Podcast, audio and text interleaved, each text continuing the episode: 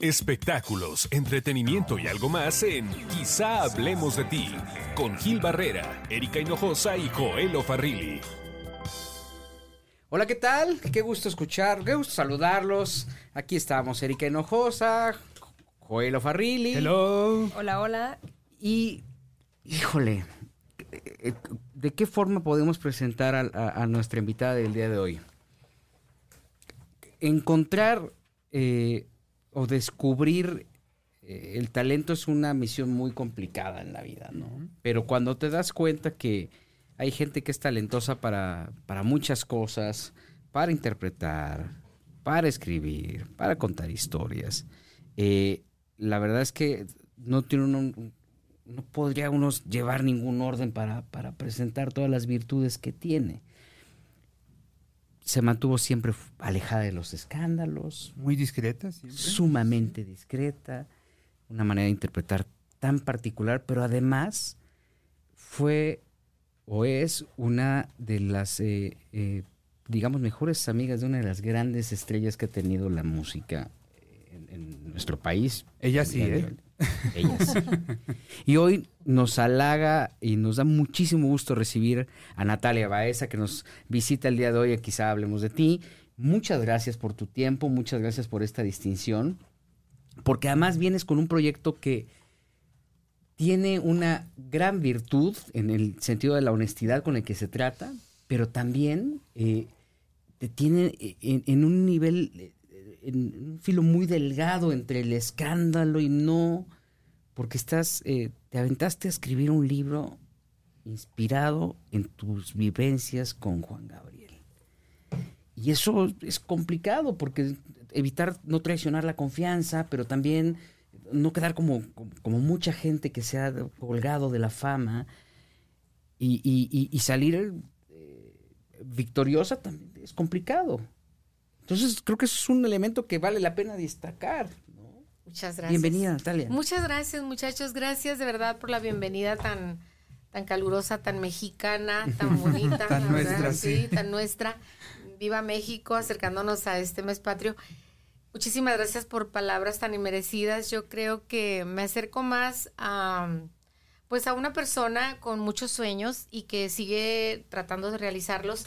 Y al escribir este libro, definitivamente eh, tengo muy claro que implica una enorme responsabilidad el hecho de plasmar algunos pasajes de la vida íntima al lado de mi amigo Alberto, porque este libro está escrito sobre mis vivencias al lado del ser humano, no de la estrella, no del divo, no del gran hombre que, en la faceta artística que él fue, sino del increíble ser humano con el que yo tuve la fortuna, la bendición de coincidir en este siglo, en este mundo, en este espacio, en Juárez. O sea, no le encuentro motivo ni razón, pero yo creo que fue una diosidencia que, pues, bendita sea.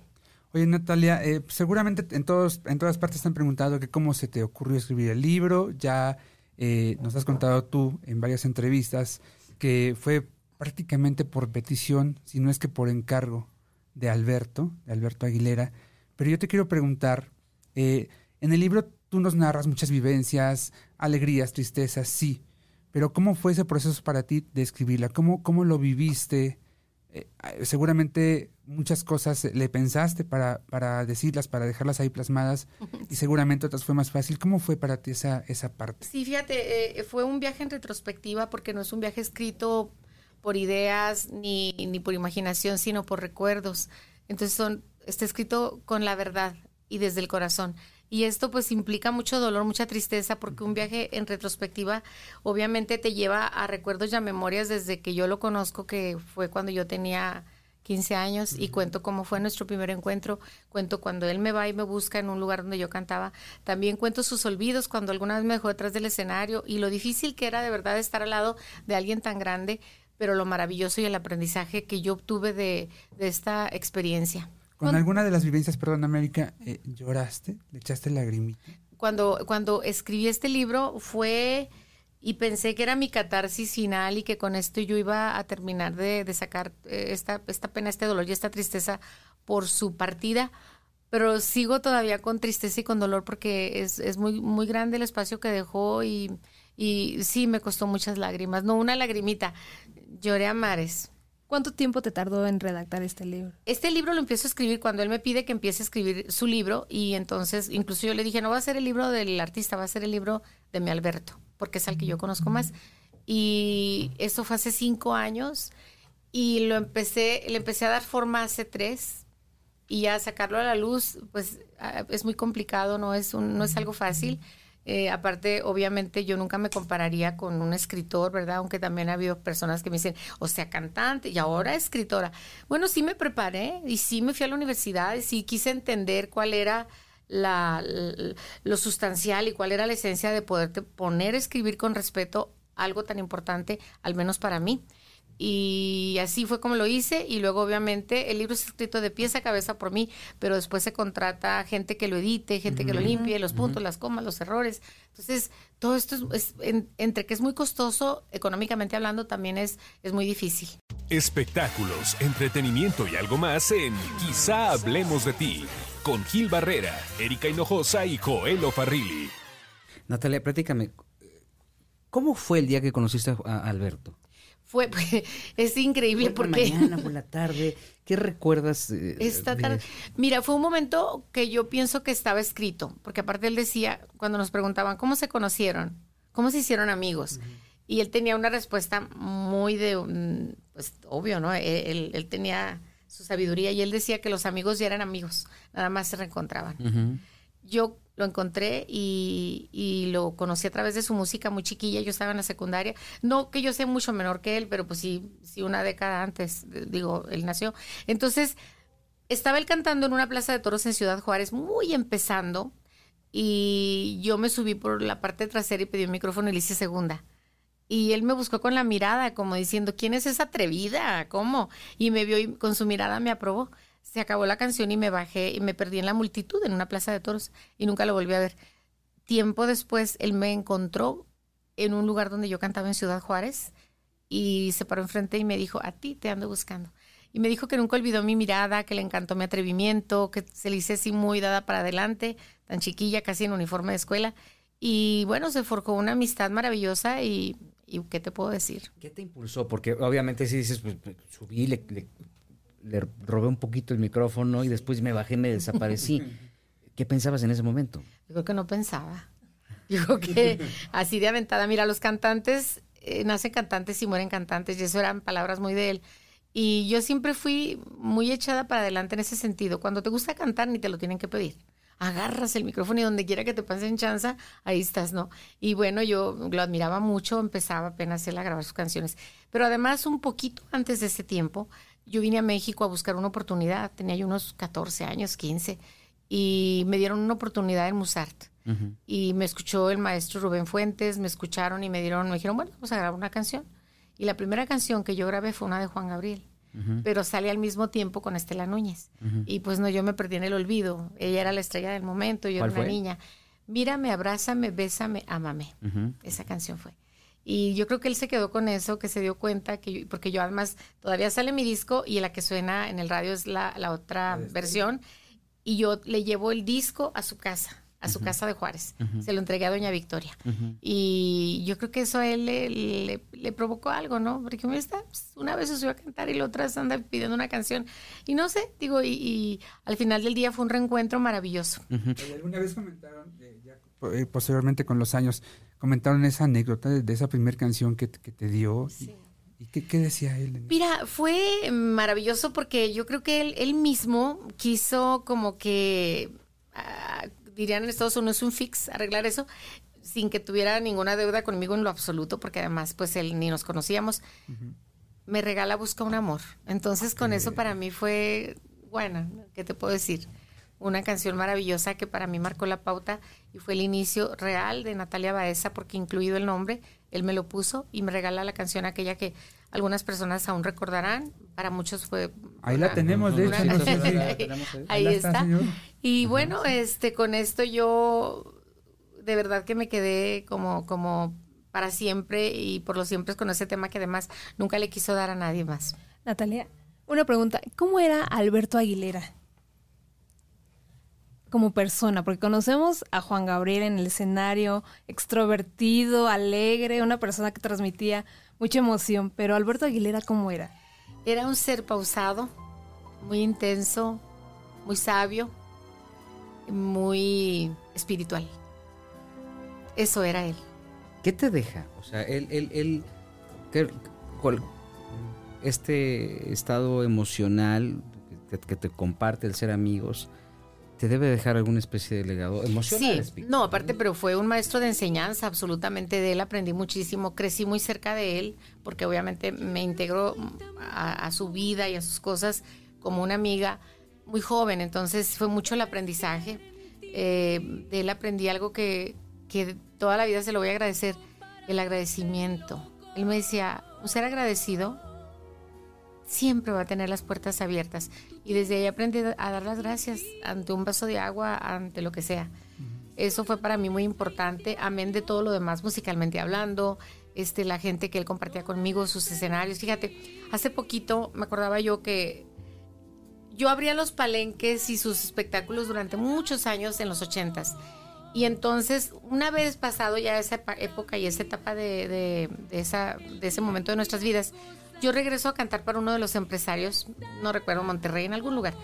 Y me dice el señor, ay, qué gusto verla, Natalia. Usted ni se ha de acordar de mí, pero yo la contraté hace muchos años porque cuando Juan Gabriel, ya ve que cuando él venía, si- y si no estaba usted en el contrato, él no lo firmaba. Y yo no sabía eso, y me dio tanta risa, le dije, no me diga, le dije, y yo espero haber hecho bien mi trabajo, pero entonces esa era su forma de dar, él no te presumía que te daba, yo iba a los eventos, a los contratos pensando que de verdad me, me estaban contratando, nunca me imaginé que era una cláusula, y resulta que ni nada, de, si no me firmaban, a mí él no firmaba el contrato, imagínate qué, qué regalo, qué grandeza, qué humildad de Alberto, a mí, digo, Oye, Natalia, yo me quiero remontar a, a principios de los ochentas, cuando busca un amor con aquel disco con el que te fue maravillosamente. Pero además, ahí viene una canción que siempre a mí me ha llegado profundamente y que nunca supe por qué, y quizás hasta que leía yo tu libro me explique un poco por qué, que se llama Amor Inolvidable. Y ahí en tu, en tu libro cuentas, eh, pues, un poco de- del nacimiento de, Sí, fíjate, de y ese tema cuando me lo da Joel, me dice, yo llegué a su casa y me la empieza a cantar. Y bueno, yo soy una mujer muy sensible, yo soy una mujer mm, absolutamente sensible, no, no tengo ningún filtro, no, lo que ven es lo que hay. Y la empieza a cantar con su guitarra en, en la casa, no sé si fue en El Paso, en Juárez, en una de sus casas. Y me emocionó profundamente porque si a ti te llega, Imagínate. sabes perfecto como de lo que hablamos, de qué Sí, letra. claro. Y yo estaba llore, y llore, y llore. Ay, Alberto, qué bonito.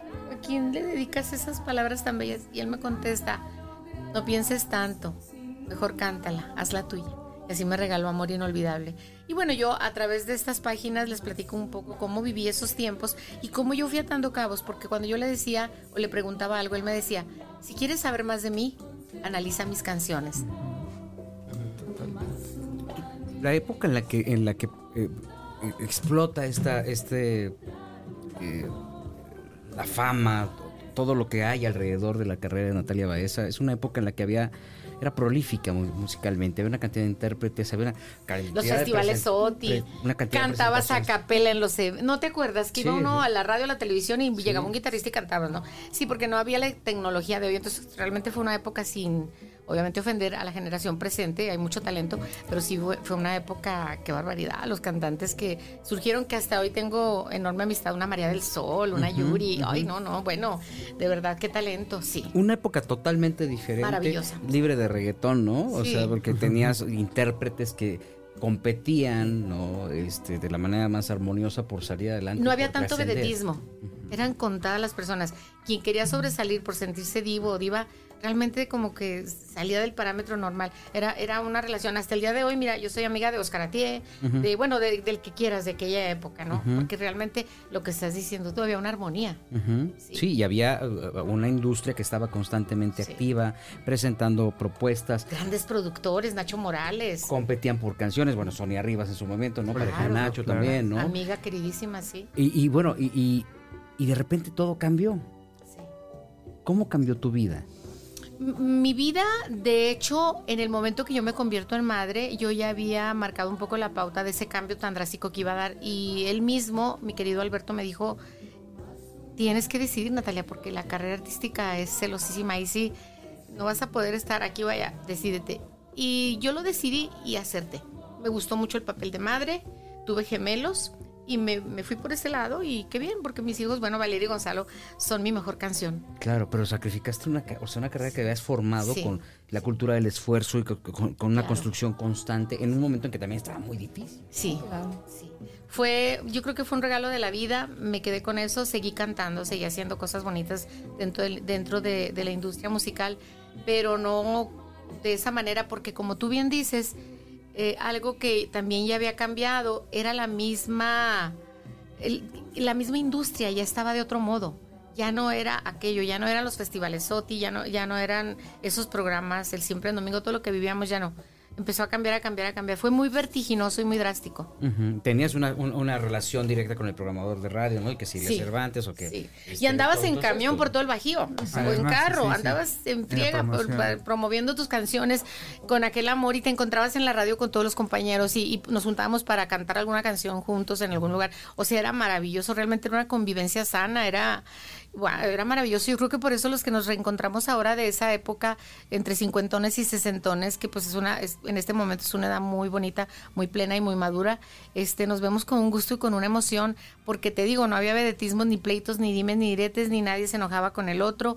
Por el contrario, si, si yo podía interpretar la canción de alguien más, me, se me daba el permiso. Eh, si era era muy compartido, ¿no? Esto, era muy bonito. Natalia, hablando de, esa cuestión, cuando tú te retiras para ser madre, eh, es una cuestión más que te une a Alberto, que también de pronto todo se junta para que él se retire un poco de los escenarios, o mucho, y se dedique a ser papá. Bueno, mira, Alberto por su lado decidió también a hacer sus cosas por su vida y por lo que él decidió, y yo por mi lado, ¿no? Realmente fueron cosas muy separadas, aunque nunca perdimos esa enorme comunicación, aunque nunca estuvimos lejanos, pero definitivamente fue, cada quien tomó eh, un, pedacito, un ratito para cada uno, porque, bueno, la carrera es así, era, era wow. Bueno, yo tenía talenques, presentaciones, televisión, todo.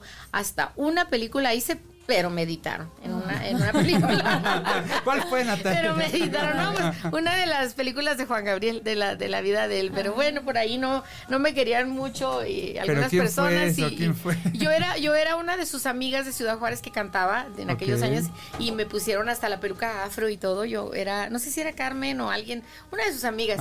Total que mi papel fue editado. Y bueno, pues hay que ¿Y cuando, pues, ya cuando quiso gritar ya estaba editado. Y entonces yo estaba muy chiquilla, lloré mucho. Le dije, no, no, Lili, no, súbela, Lili, por favor, no, gracias. No, le dije, no, me quiten. Y me quitaron y lloré mucho y él me consolaba. Estábamos en los estudios Churubusco, estaban haciendo la edición.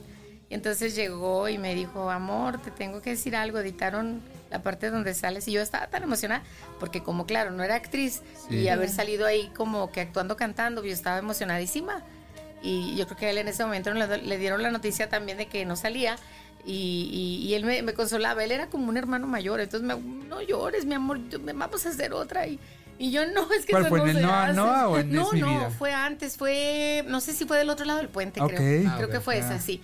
Y yo, bueno, yo estaba muy chiquilla, ¿no? Muchacha de 17 años, con toda la sensibilidad y la verdad a flor de piel, cero maldad. Entonces yo lo veía de otra manera todo, ¿no? ¿Cómo se transformó Juan Gabriel? Porque yo, recuerdo que incluso antes de la aparición del libro de Joaquín Muñoz, este libro tan desagradable para muchos, eh, eh, La, posición de, Juan Gabriel o de Alberto era, era cordial con los medios, tenía el detalle de mandar un arreglo de flores cuando lo entrevistaba ¿no? Si estaba en el millón dólares, pues se abría y lo recibía. Claro. Aparece este libro tan complicado y, empieza a evolucionar Juan, Gabriel a crecer y a cerrarse, a cerrarse, a cerrarse, a cerrarse. Eh, histórica es una, conferencia de prensa que hizo cuando todo este tema de Ariola, que duró creo que cuatro horas una conferencia de prensa, terminó una presentación en el Auditorio Nacional y después empezó a tener cada vez menos y menos y menos apariciones.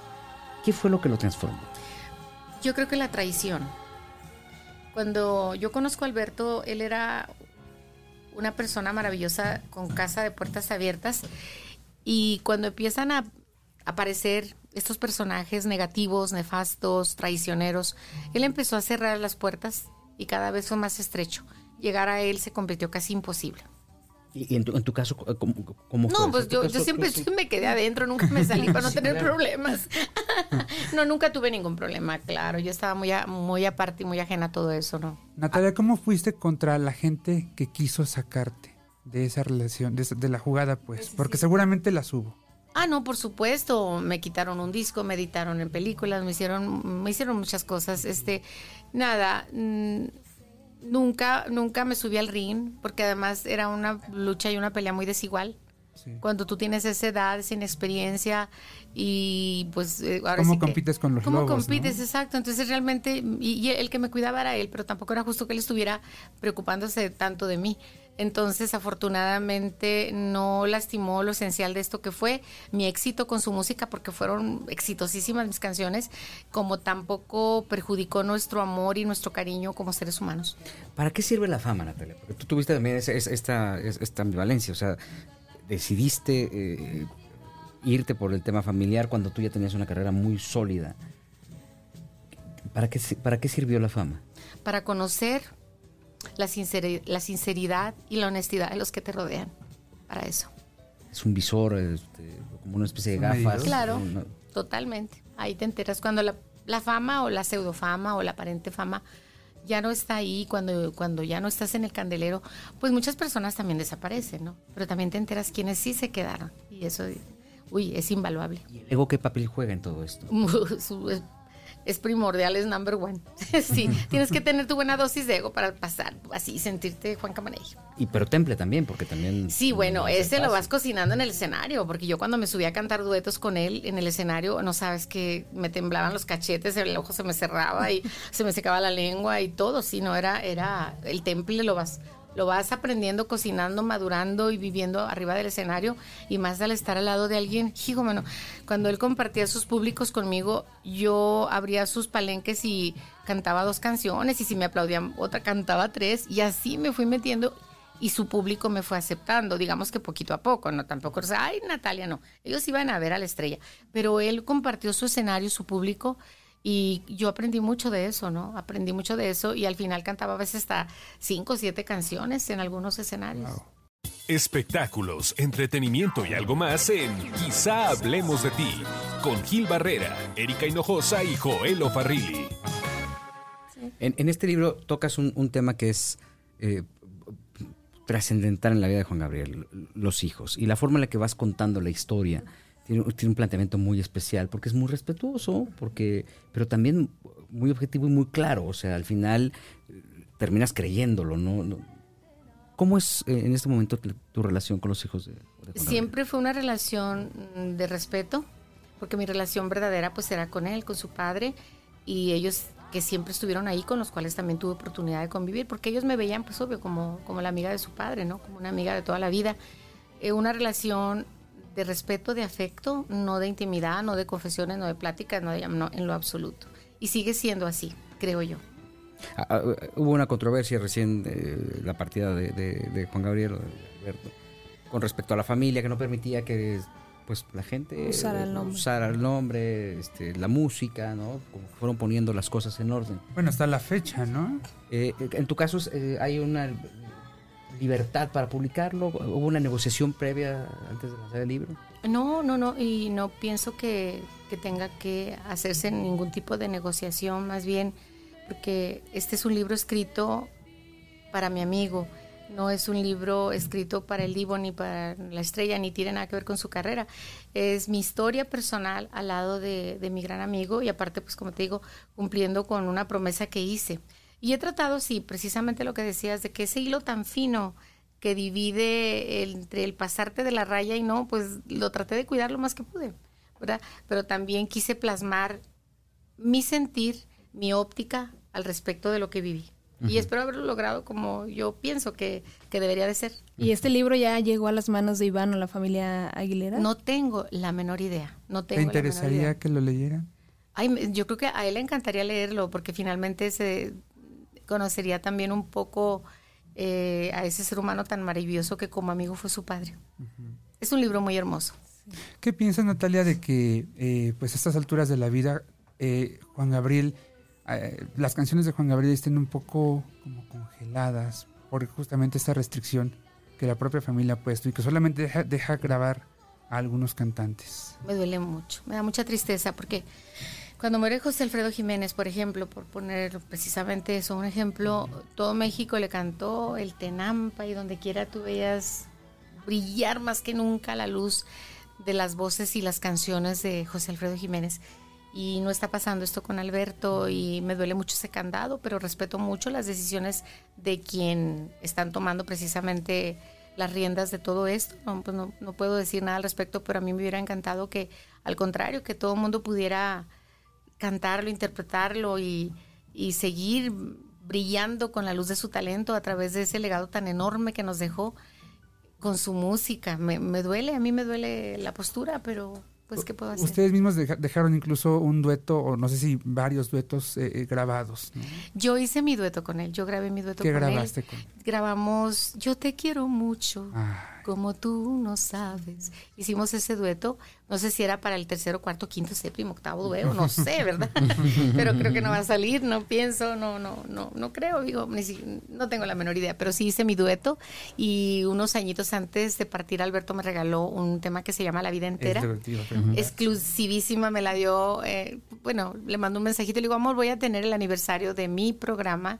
Hice un programa de televisión por, durante 15 años en Ciudad Juárez. Esta noche. Esta noche con Natalia, sí. Y yo pensé que me iba a decir, bueno, pues ahí lo te la mando, o ni me iba a contestar. Y que me mande el link de la canción y una guía con su voz y me dice, háblale a Gustavo Farías y a ver qué te dice porque él tiene la pista para que la grabes. Entonces le hablo a Gustavo y me dice, no, pues yo tengo todo acá, vente a Los Ángeles. Así como regalo de vida y de Dios. Y como te digo, cuando somos cantantes, pues no nos hacemos del rogar. y menos ante eso. Y me fui y grabé la vida entera, incluso hasta en el tono de él, me quedó poquito baja, pero pues Gustavo, que es un maestro de maestros, el maestro Gustavo Farías, me ayudó mucho, ¿no? A acomodar mi voz en una tesitura diferente. Y quedó un trabajo muy lindo. Eh, bueno, que es una canción que, que fue usada nada más para el programa y, y nada, pues eso es, eso es, Que es una canción que la gente tiene que conocer porque es maravillosa. La Qué letra. bella, ¿verdad? Es bellísima. sí, sí. Es un tema muy bello, muy, muy blues, muy así, muy, muy bonita. Si tú no eres feliz, yo, no, lo soy tampoco. Debes creer en ti o pararás en loco. Tú tienes que vivir, solo tienes 20 años. Y ahí la están poniendo ya los chicos de producción, que son lo máximo. Vamos a escuchar. Vamos a escuchar un ratito, claro. Sí, y luego hice el video y se lo mandé y le Ah, encantó. un video y sí, todo, este, bueno, lo hice en el estudio mismo de mi programa, ¿no? Para el programa.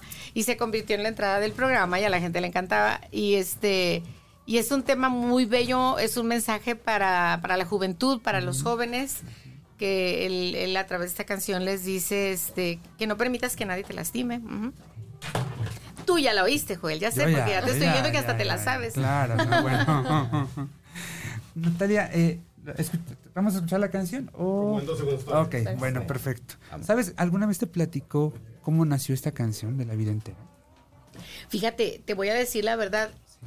Alberto no contaba cómo Yo nacían sus yo canciones. sé, porque yo le pregunté muchas veces y sí, mira, no, no, siempre se no, él no contaba eso y realmente su respuesta hubiera sido la misma que fue para muchas ocasiones que lo hice. Te digo, más joven, pues más intrépida, más así, Sí, ¿no? Este, cero criterio para a veces preguntar cosas, pero siempre su respuesta fue analiza y escucha mis canciones, Natalia. Y bueno, es lo que ahora hago, escuchar y entender y tratar de el mensaje que lleva entre líneas cada una de sus canciones. Había una riqueza impresionante de, de- de temas. Y yo recuerdo que cuando viene este tema de- de- del fallecimiento, eh, eh, consulta en Mitowski, da a conocer una encuesta en la que dice que de las, eh, del acervo de las... eh, son 600, me parece, son 1200 canciones, ¿no? 600 registradas, Ajá, mm, 700. otras 700 más, una cosa así. La gente ubicaba solamente 20, 25 canciones de Juan Gabriel. Amor eterno. Comerciales. otra vez. ¿no?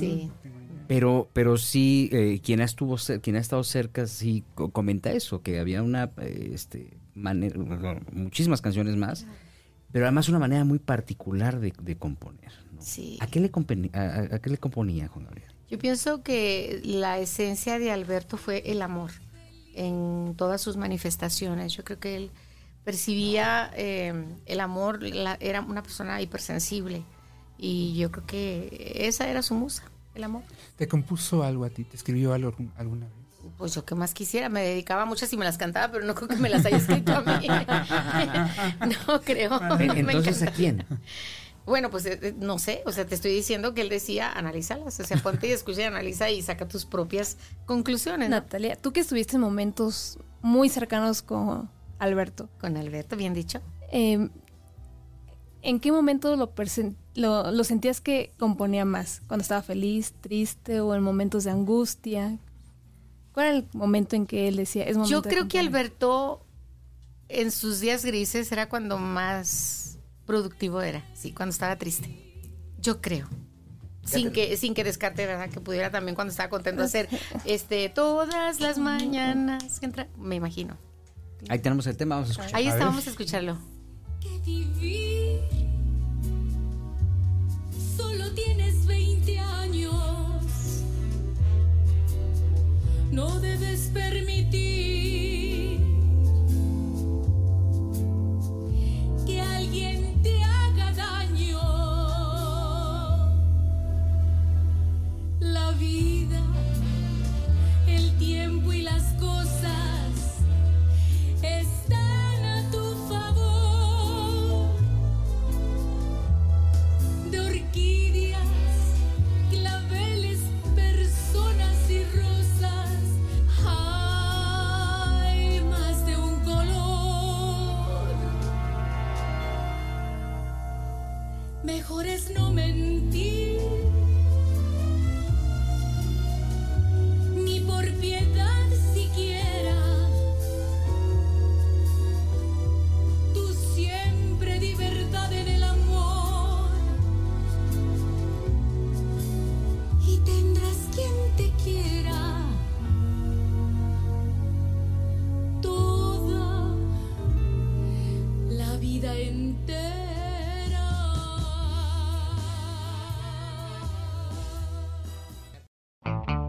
Espectáculos, entretenimiento y algo más en Quizá hablemos de ti con Gil Barrera, Erika Hinojosa y Joel Farrilli. Eh, para todos fue una sorpresa tremenda cuando, cuando muere Juan, eh, Alberto. Cuando- claro. Sí, porque el otro no morirá por los siglos de los siglos. claro. Exactamente. ¿Cómo te enteras tú? ¿Qué estabas haciendo? híjole, Ay, lo estaba esperando. Él llegaba a El Paso a un concierto y justamente me habían avisado temprano que iba a quedarse en mi casa. Entonces yo lo estaba esperando. ¿Quién, es. quién te avisa? Me avisan que, que iba a, a llegar a mi casa, pues de su casa. Me avisan, no llevar a Alberto al paso. Sí, le digo, voy a, de hecho voy a hablar con Iván para decirle que voy a irme al concierto más tarde. Y me dice, nomás que quiere llegar a tu casa, este, y bueno, yo estaba feliz. Preparé todo para recibirlo. Él tenía una recámara en mi casita, en El Paso, Texas, tenía sus pijamas, sus cosas. Y bueno, desafortunadamente cuando pasa este momento que yo pienso que no debió existir, recibí esa llamada, me dijeron lo que acaba de pasar, no recuerdo las palabras, pero supe que era verdad por la gente que me lo decía y, y nada, que pues a, a los siguientes minutos, horas y segundos de que pasa esto, empecé a recibir llamadas de todo mundo. Todo mundo quería que yo le dijera que no era cierto y yo quería que me dijeran que no era cierto. Y yo soñaba, imaginaba que era una locura, que me iba a hablar y que me decía, vengo llegando, voy tarde al, al concierto, no sé. Fue un día gris, un día sin música, no sé, muy, muy doloroso. Pa- para mucha gente. porque para Claro, ahí fue cuento ese día, ¿eh? ahí lo cuento el día, cómo, cómo fue. En el libro cuento justamente cómo fue para mí y me imagino que para mucha gente cómo fue ese día. Natalia, platicando con el maestro Magallanes, con el maestro Camura, con el propio Gustavo Farías, eh, me dicen que, que sí, como que Alberto presentía su muerte por algunas cosas que llegó a, más que a decir, a, a- a hacer algunos gestos, ¿no? Esa comida en, en San Carlos, allá en Claro. Sonora, en julio. Eh, ¿Tú lo, lo manifiestas también? ¿Te unías a ese sentir? Absolutamente. Y sí, efectivamente, como dicen ellos que fueron muy cercanos a Alberto, el maestro Camura fue un padre, además siempre a su lado, siempre, ay, lo amo, yo a Camura lo amo. Al maestro Enrique Camura, este Magallanes, pues por supuesto que además también este fue mi maestro. Y estas personas que dicen eso definitivamente están en, total cierto. Yo vi los últimos años, los últimos meses, los últimos tiempos, independientemente de un Alberto, por otro lado, súper activo y produciendo más que nunca, sí, una enorme nostalgia, infinita nostalgia. ¿Viste una debacle emo- emocional? ¿O derivado de qué? Ve- veía un Alberto muy emotivo ante muchas cosas, sí, muy sensible, muy sensibilizado, sí, claro. Incluso yo en este libro cuento que creo que hay- existe un momento en, en nuestros últimos tiempos que él se despide de mí. Hay, hay un lugar, un momento donde pasa algo que yo percibo eso. Entonces sí siento que Alberto se fue como despidiendo de la gente que amaba. ¿Le tenía miedo a la muerte? ¿Te quedaste con algo pendiente que No. No, fíjate que yo creo que Alberto y yo a través de tanto tiempo y ay, déjeme tomar un poquito ahorita. Sí, sí. Es siempre emotivo para todos nosotros. Porque Ay, no. Es muy difícil. entre los valores todavía. que tiene tu libro, Natalia, es Ay, que es muy nostálgico tu libro. Sí, sí es. Yo eh, eh, leía ya eh, hace unos minutos uno de los capítulos y, y efectivamente se me salieron las lágrimas, ¿no? Y entonces dije, caramba, sí, ¿cómo, cómo te fuiste, no? Pues, seguramente te pasa lo mismo a ti muchas veces. No, sí, claro, me cuesta mucho trabajo asimilarlo y cuando hablo del pa- pa- tiempo pasado, no puedo. ¿Ya te acostumbraste a, A estar a sin esa él. ausencia? No, no, no me acostumbro, no, no me acostumbro, no. Bueno, ya, ahora sí ya, vamos a darle que no le ya no, ya no se metan tan profundo porque si ya, si hacen eso, de veras me lastima mucho, de No, verdad. no, no, no, no. No se trata de... No, no se trata de Eso eso, que- por favor. no, no. Lo bueno que nadie nos está viendo, ¿verdad? Así el rime la pestaña, todo. No te preocupes. Oye, Natalia, ¿y qué esperas con el libro? Ah, mira, bueno, pues eh, primero que nada, muy contenta asumiendo la responsabilidad que implica haberlo escrito, porque eso se queda para siempre, ya no hay forma de borrón y cuenta nueva. Y me queda la satisfacción de cumplir algo que él me pidió y que yo creo que en el fondo él como que anhelaba que todos habláramos mucho de él, aunque él ya no estuviera. Yo creo que sí era algo que él necesitaba y aunque con libro y sin libro él nunca va a ser olvidado, esa era una de sus grandes preocupaciones. Él decía que la verdadera muerte era cuando era olvidada la persona y no nada más de una estrella tan grande, sino de la persona. Él decía, cuando muere el padre de mis hijos, que murió unos meses antes, él dijo, este, el verdadero, la verdadera muerte es el olvido, Natalia. Y entonces, de alguna manera, yo creo que él siempre quiso ser recordado y bueno, nos dejó tanto que quién lo va a olvidar.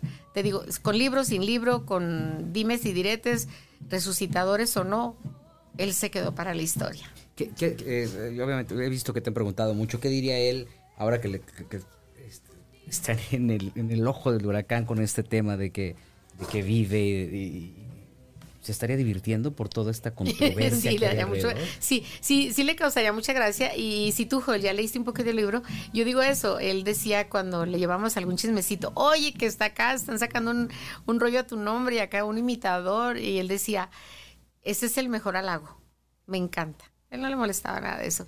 Sí se estaría divirtiendo, claro. Está diciendo, ay, no, si te digo, sí, estaría muy sonriente. Yo creo que estaría, estaría contento. Alberto era muy pleno. Él decía, no necesito defensores, no necesito nada. Él, él sabía quién era él.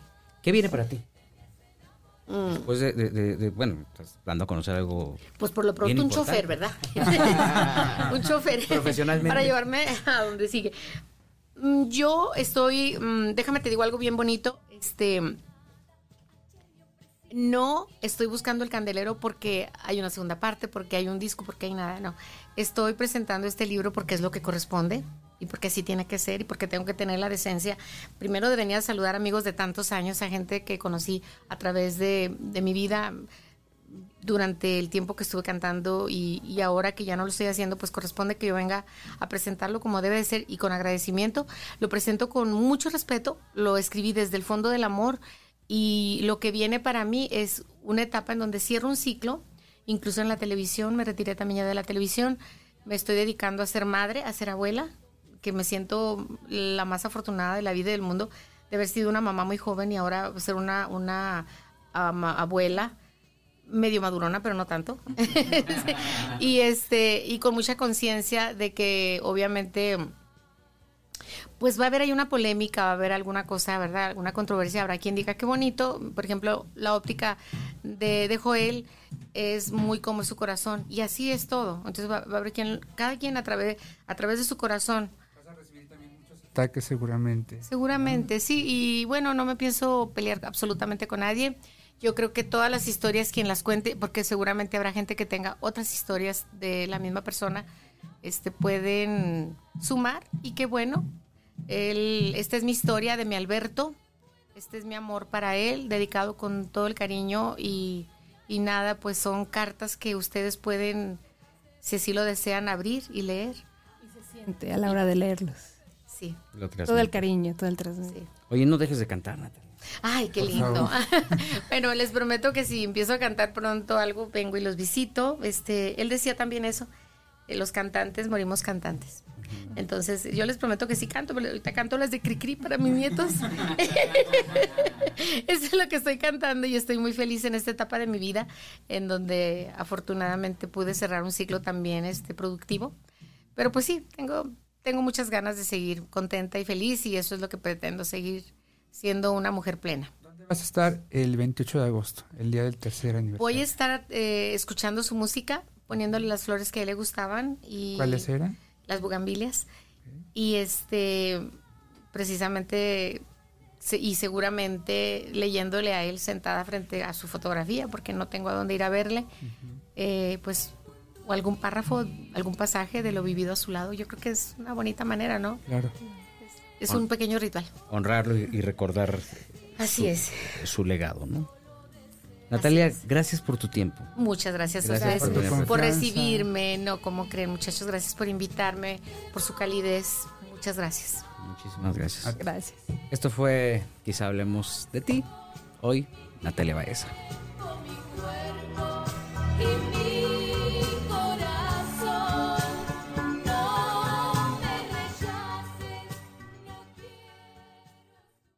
Espectáculos, entretenimiento y algo más en Quizá hablemos de ti. Con Gil Barrera, Erika Hinojosa y Joel Farrilli.